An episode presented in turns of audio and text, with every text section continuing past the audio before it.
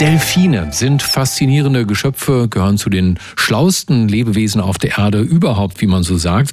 Delfine haben allerdings äh, eins nicht, was viele andere haben. Sie haben nämlich keine Nase. Äh, bisher wurde die zumindest nicht gefunden. Und die aller, oder sagen wir mal, viele Tiere, die kommunizieren ja miteinander und lesen ganz viel mit der Nase. Sie kennen ihren Hund, der seine Nase wirklich überall reinsteckt und unglaubliche Dinge auslesen kann, wenn der einmal mit der Nase durchs Gebüsch geht. Delfine können das nicht. Aber Forscher haben jetzt was anderes anderes äh, festgestellt. Forscher der State University im US-Bundesstaat Texas haben herausgefunden, dass die Tiere ihre befreundeten Artgenossen erschmecken können. Und dreimal dürfen Sie raten, woran? Am Urin. Ob das wirklich stimmt, das fragen wir einen Forscher, dem wir diese Studie vorgelegt haben.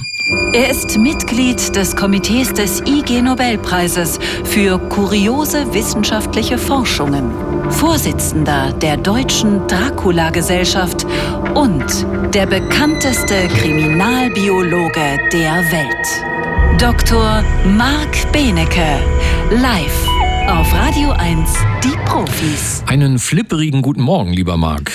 Nom, nom, nom, lieber Stefan, guten Morgen. Sag, also ähm, ich bin da sehr, sehr skeptisch, weil zum einen mussten die Forscher erstmal rausfinden, dass die Delfine etwas schmecken. Da frage ich mich, wie macht man sowas? Dann mussten sie rausfinden, dass die Delfine bestimmtes Urin schmecken.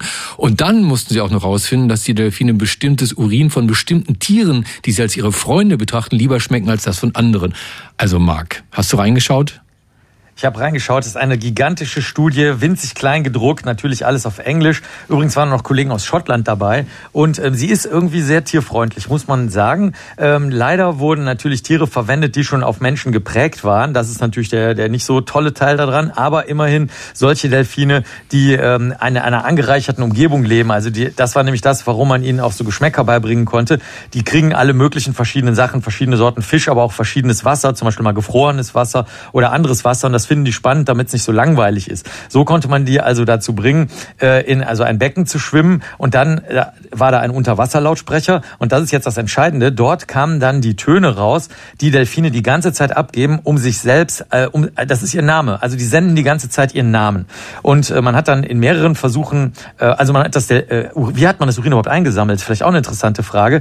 Die äh, Tiere wurden dafür mit Futter belohnt. Sie wurden also trainiert, Urinpröbchen abzugeben und haben dafür dann ein bisschen was zu fressen bekommen bekommen. So hat man also dann Urin von äh, allen möglichen Delfinen eingesammelt, die übrigens bis zu 48 Jahre alt waren und hat das dann den anderen ins Wasser gegossen an eine Stelle, wo sie vorher freiwillig hingekommen sind. Das haben sie also gelernt und äh, hat ihnen dann entweder einen äh, Ton, also den Namen, der durch durch Pfeifen sozusagen übertragen wird, aber jetzt über den Lautsprecher von Delfinen, die sie kannten oder nicht kannten, vorgespielt und dann Urin von Delfinen, die sie kannten oder nicht kannten. Und jetzt passierte was Interessantes, wenn es einen sogenannten Mismatch gab, also wenn das Urin war von einem Delfin, den sie identifizieren konnten, aber der Ton, der aus dem Lautsprecher kam, passt, also der der Name passte nicht zu dem Urin, dann haben sie was Ungewöhnliches gemacht. Normalerweise gehen wilde Tiere hin und gucken dann und sagen sich, hier stimmt was nicht, hier stimmt was nicht, hier muss ich mal länger bleiben und die Situation mir angucken. Das war hier nicht der Fall, sondern haben die gesagt, ach, ist egal. Das liegt wahrscheinlich daran, dass im freien Meer öfter halt Urinwolken sind, die nicht zu den Tönen passen, die aus der Umgebung kommen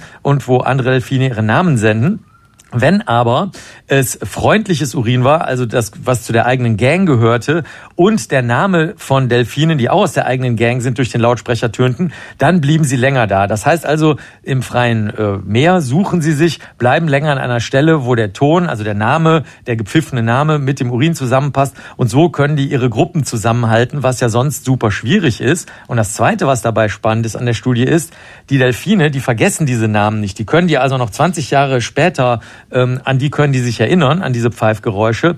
Und da hat man gesagt, das ist eine Leistung, die besonders toll ist, denn dadurch wissen wir jetzt, dass die Delfine nicht nur den Geschmack des Urins und den Namen getrennt abspeichern können, sondern die können sozusagen der Sache, nämlich dem Urin, einen Namen zuordnen. Und das ist was ganz, ganz Neues in der Forschung. Es ist seit wenigen Jahren bekannt, die meisten Tiere können also offenbar sogenannte Label benutzen. Das heißt, sie wissen, worum es sich handelt und zu wem es gehört. Das können Hummeln, die zum Beispiel im Dunkeln was tasten können, aber auch sehen können. Das können Fische von der Uni Bonn raus ähm, äh, gefunden worden mit ähm, Fischen, die mit Strom operieren. Die können also sowohl ihre, ihren Gesichtssinn benutzen als auch ihren Stromsinn. Krebse können das und das heißt also, kurz gesagt, das steht in der Studie und das sollte man vielleicht mal betonen, dass es nicht nur um den Geschmack des Urins geht. Da steht wörtlich, Höchstwahrscheinlich können die meisten Lebewesen, die solche Label benutzen können, also die Zukunft planen, geistige Reisen in die Zukunft und die Vergangenheit übernehmen und sich vorstellen, was passiert, wenn sie sich daneben benehmen oder gut benehmen. Kurz gesagt,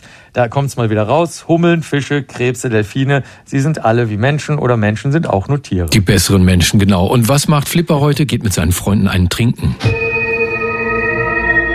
Das war Dr. Marc Benecke, live auf Radio 1, die Profis.